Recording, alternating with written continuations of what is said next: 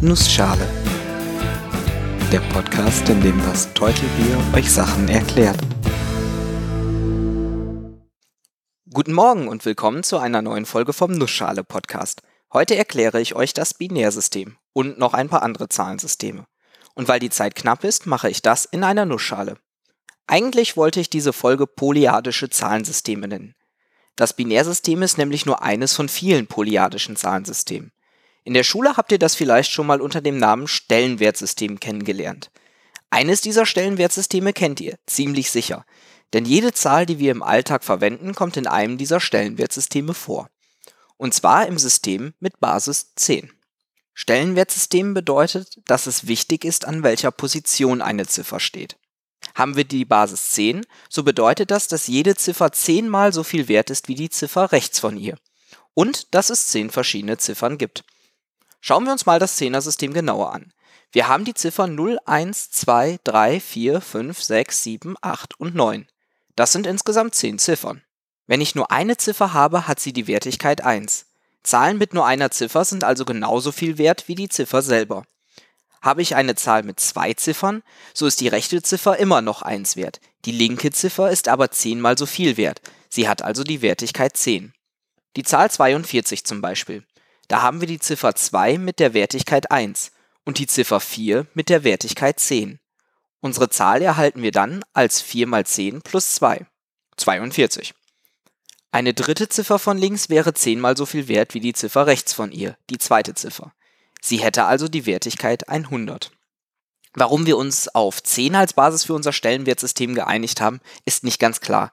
Es wird vermutet, dass es an unseren 10 Fingern liegt, die man gut fürs Zählen benutzen kann. Im Prinzip kann man Zahlen allerdings in jedem beliebigen Stellenwertsystem bilden. Es muss nicht unbedingt das Dezimalsystem, also das System mit der Basis 10 sein. Nehmen wir uns beispielsweise mal die Basis 5, wie 5 Finger in einer Hand. In diesem Zahlensystem gäbe es nur 5 statt 10 Ziffern. 0, 1, 2, 3 und 4. Und jede Stelle wäre fünfmal so viel wert wie die Stelle rechts von ihr. Bei einer dreistelligen Zahl hat die rechte Stelle also wieder die Wertigkeit 1, die mittlere Stelle hat die Wertigkeit 5 und die linke Stelle die Wertigkeit 5 mal 5, also 25. Die Zahl 423 im Fünfer-System steht also für 4 mal 25 plus 2 mal 5 plus 3 mal 1, also 113 im Zehner-System. Es gibt auch Zahlensysteme, die eine größere Basis haben. Gerade im Umgang mit Computern wird oft das Hexadezimalsystem genutzt. Dieses hat insgesamt 16 Ziffern und weil unsere 10 Ziffern dafür nicht ausreichen, nimmt man für den Rest einfach Buchstaben. 0, 1, 2, 3, 4, 5, 6, 7, 8, 9, A, B, C, D, E und F. Die Buchstaben stehen dann jeweils für die Ziffern mit Wertigkeit 10, 11, 12, 13, 14 und 15. Damit lassen sich dann so lustige Zahlen bilden wie zum Beispiel die Zahl Affe, AFFE. Wenn man das zurückrechnen will, dann ist es am einfachsten von rechts anzufangen. Dabei ergibt sich dann e, also 14, mal Wertigkeit 1, plus f, also 15, mal Wertigkeit 16, plus nochmal f, also wieder 15, mal Wertigkeit 16 mal 16, plus a, also 10, mal Wertigkeit 16 mal 16 mal 16. Insgesamt also 45.054. Naja, Affe ist kürzer, aber für uns auch irgendwie unverständlicher. Die Verwendung solcher Zahlensysteme hat etliche Vorteile. Wenn man sich als Vergleich mal die römischen Zahlen anguckt, so werden dort große Zahlen recht schnell sehr lang. Die Zahl 888 lautet in römischen Ziffern beispielsweise DCCCLXXXVIII. Ich hoffe, ich habe da jetzt keinen Fehler gemacht. Der zweite große Vorteil ist die einfache Rechnung. In der Schule hat man recht früh schon gelernt, dass man beim Addieren Zahlen einfach untereinander schreibt und die einzelnen Ziffern addiert. Das geht bei römischen Zahlen nicht. XLIV plus IX ist dann LII. Ähm, ja, da ist das Zehner-System schon schöner zum Rechnen. Möglich wurde dieses System übrigens durch eine Erfindung, die heute sehr banal erscheint, nämlich die Erfindung der Null. Ohne die Null wäre ein polyadisches Zahlensystem nicht möglich. Nachdem ich jetzt recht lange um den heißen Brei herumgeredet habe, komme ich dann endlich mal zum eigentlichen Thema dieser Episode, dem Binärsystem. Genau wie das Dezimal- und das Hexadezimalsystem ist es ein polyadisches Zahlensystem. Es benutzt als Basis die Zahl 2. Das bedeutet auch, dass es nur zwei Ziffern gibt, die 0 und die 1. Jede Stelle ist zweimal, also doppelt so viel wert wie die Stelle rechts von ihr. Von rechts nach links haben Ziffern also die Wertigkeiten 1, 2, 4, 8, 16, 32, 64, 128, 256, 512, 1024, 2048, 4000. Ja. Kommen euch diese Zahlen irgendwie bekannt vor? Ich wette, ihr habt sie schon mal auf Speicherkarten, Festplatten oder als Angabe für den Speicherplatz in eurem Smartphone gesehen. Und das ist auch kein Zufall, denn der Speicher in Computern ist oft im Binärsystem abgelegt, also eigentlich immer, in Nullen und Einsen. Bevor ich aber weiter darauf eingehe, wie das in Computern aussieht, lasst uns mal ein paar Zahlen im Binärsystem rechnen. Die ersten paar Zahlen im Binärsystem sind die 1, 1, die 2, 1, 0, die 3, 1, 1, die 4, 100, die 5, 101, die 6, 110, die 7, 111, die 8, 1000 und so weiter.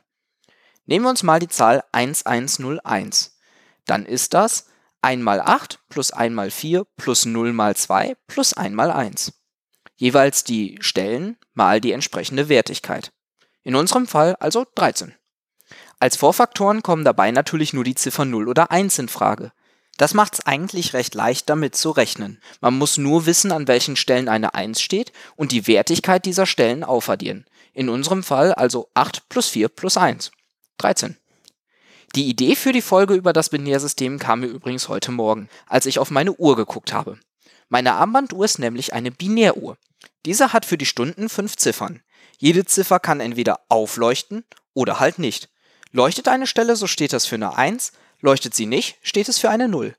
Um die Uhrzeit zu berechnen, rechne ich also alle Wertigkeiten von den Stellen zusammen, die aufleuchten. Jetzt gerade ist es zum Beispiel 10101 Uhr 111. Es leuchten also die fünfte Stelle von rechts, Wertigkeit 16, die dritte Stelle von rechts, Wertigkeit 4 und die erste Stelle von rechts, Wertigkeit 1, für die Stunden auf. Also 16 plus 4 plus 1, 21 Uhr. Mit den Minuten 4 plus 2 plus 1 ergibt sich dann 21.07 Uhr. Nun habe ich bereits erwähnt, dass dieses Zahlensystem oft in Computern eingesetzt wird. Computer rechnen in Nullen und Einsen statt in Dezimalzahlen. Das hat einen recht einfachen Grund. 0 und 1 kann im Computer dargestellt werden durch Strom aus und Strom an. Man kann dann also mit Strom Zahlen darstellen, im Binärsystem. Zudem gibt es einige Bauteile, zum Beispiel Transistoren, aus denen man logische Operatoren bauen kann. Eine logische Operation ist beispielsweise das Umdrehen der Ziffer. Also aus einer 1 wird eine 0, aus einer 0 wird eine 1. Das nennt sich dann Negation. Eine weitere Operation ist das Undgitter. Das Undgitter hat zwei Ziffern am Eingang und eine am Ausgang.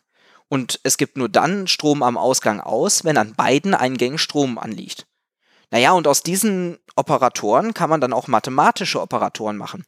Die können dann beispielsweise eine Addition berechnen oder eine Multiplikation. Im Prinzip ist die Addition im Binärsystem nämlich nichts anderes als eine geschickte Verknüpfung dieser logischen Gatter. Und wenn man erstmal die Mathematik eingebaut hat, kann man auch die ganzen restlichen Rechenoperationen, die ein Computer macht, irgendwie hinkriegen. Wir benutzen also das Binärsystem, weil es uns ermöglicht, Rechenoperationen durch Maschinen einfach umzusetzen. Aber nur wenige Menschen sehen sich am Computer Nullen und Einsen an. Manchmal benutzen Programmierer aber trotzdem das Hexadezimalsystem. Wir erinnern uns, Basis 16. Das Hexadezimalsystem ist quasi eine Zusammenfassung des Binärsystems. Immer vier Ziffern im Binärsystem ergeben nämlich eine Ziffer im Hexadezimalsystem. Sowohl vier Binärziffern als auch eine Hexadezimalziffer decken nämlich den Bereich 0 bis 15 ab. Falls ihr mehr darüber wissen möchtet, wie genau das mit den logischen Operatoren aussieht und wie man mit ihnen von Nullen und Einsen einen Computer von Grund auf aufbauen kann, sagt Bescheid. Da kann ich sicher auch nochmal eine Folge von machen. Ich hoffe, ich konnte euch kurz und knapp erklären, was das Binärsystem ist und wie es mit anderen Stellenwertsystemen zusammenhängt. Wenn ihr Fragen, Kommentare oder Themenwünsche habt, schaut doch mal auf der Webseite www.nussschale-podcast.de oder auf Twitter bei @nussschalepod vorbei. Beides mit 3s. Aber das wisst ihr mittlerweile, oder? Alle Links sind auch in den Shownotes zu finden.